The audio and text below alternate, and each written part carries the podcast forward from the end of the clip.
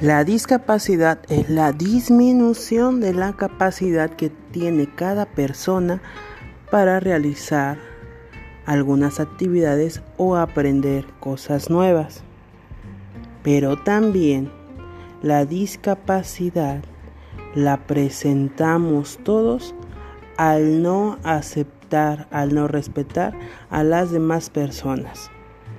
Por eso te pregunto, ¿tú eres escalera?